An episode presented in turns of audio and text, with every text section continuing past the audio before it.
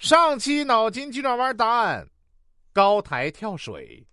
嗖，墩儿，水没注意，水花都没起来。难得熬到休息日，还得给嫂子创造二人世界。然后我就带着小侄女出门溜达，在去抓娃娃的路上，刚好遇见做街头调研的。你好，请问如果你女朋友查看你手机，看你聊天记录，你会生气翻脸吗？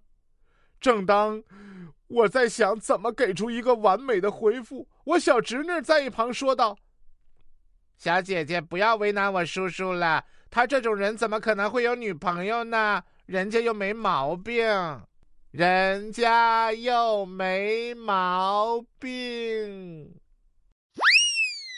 不带你这么说，你输的。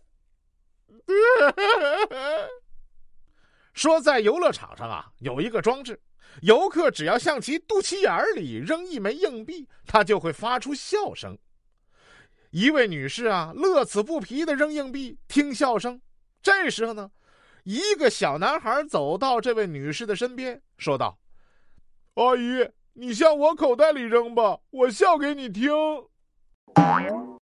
说某妹子说啊，晚饭后我给七岁的小外甥洗脑，等你长大了找老婆就要找你小姨这样漂亮的，知道吗？外甥听话的点了点头，然后又心有不甘的说：“可是小姨。”我还是喜欢长得好看的。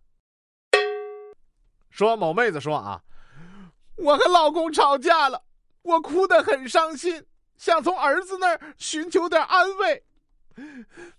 我和你爸要离婚了，你不安慰一下妈妈吗？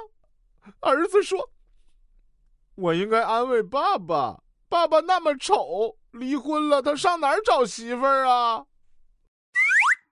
上课的时候啊，一个同学问老师：“为什么冬天脱毛衣会被电？”老师说：“啊，这是静电。”同学又问：“那为什么夏天没有啊？”还没等老师说话，教室角落里传来：“谁傻呀？夏天穿毛衣。”本期脑筋急转弯问：什么雨可以淋死人？